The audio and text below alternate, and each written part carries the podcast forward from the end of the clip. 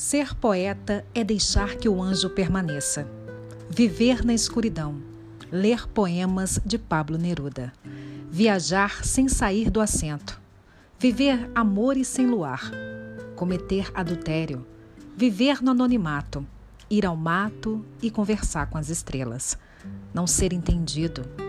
Beija como nunca ter beijado. Amar sem desejar.